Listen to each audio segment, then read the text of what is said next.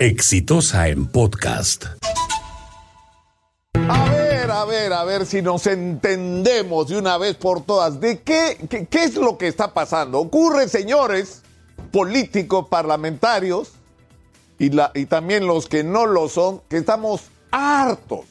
Los peruanos estamos hartos de la corrupción y de la impunidad. Estamos hartos de ese sistema que ha funcionado a lo largo de casi tres décadas en el Perú, que consistía en que se financiaba ilegalmente campañas y luego se pagaba comisiones ilegales para que el Perú se gobierne a favor de los intereses de algunos grupos empresariales extranjeros, sobre todo brasileños y peruanos, para que se forraran en perjuicio del interés de todos los peruanos y para que ese sistema se mantenga, no solamente ha tenido que existir un sistema de partidos políticos absolutamente perverso, absolutamente perverso, que no tienen una vida real, que existen solo cuando hay elecciones, donde la gente pone billete y consigue una candidatura, y donde al final lo que han hecho desde el Congreso, que se ha convertido en el único escenario del ejercicio de la política en el Perú para esta gente,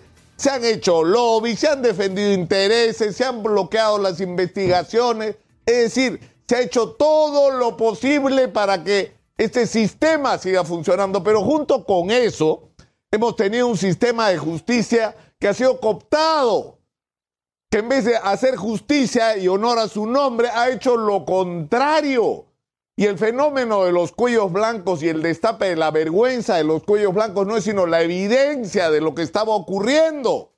Entonces hay todo un sistema que hay que desmontar y por eso es indispensable una reforma política y una reforma judicial, porque necesitamos cambiarlo todo.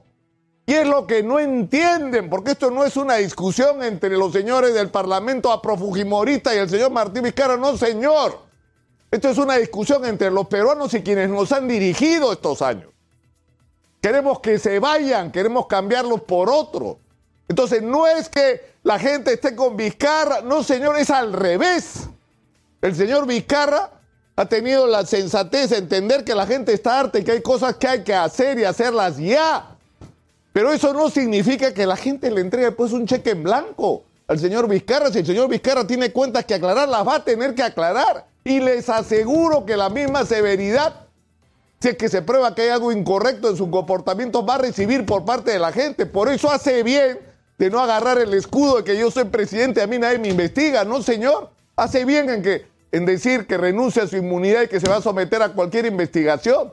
Pero tienen que entender de una vez por todas que esto no da más, que en el Perú hay que cambiar las cosas y que hay que hacerlo ahora y que todo aquel que se ponga en contra de este cambio va a terminar saliendo de donde está tarde o temprano. Reciban de una vez el mensaje.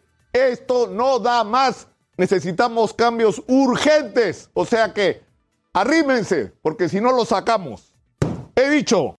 Este fue un podcast de Exitosa.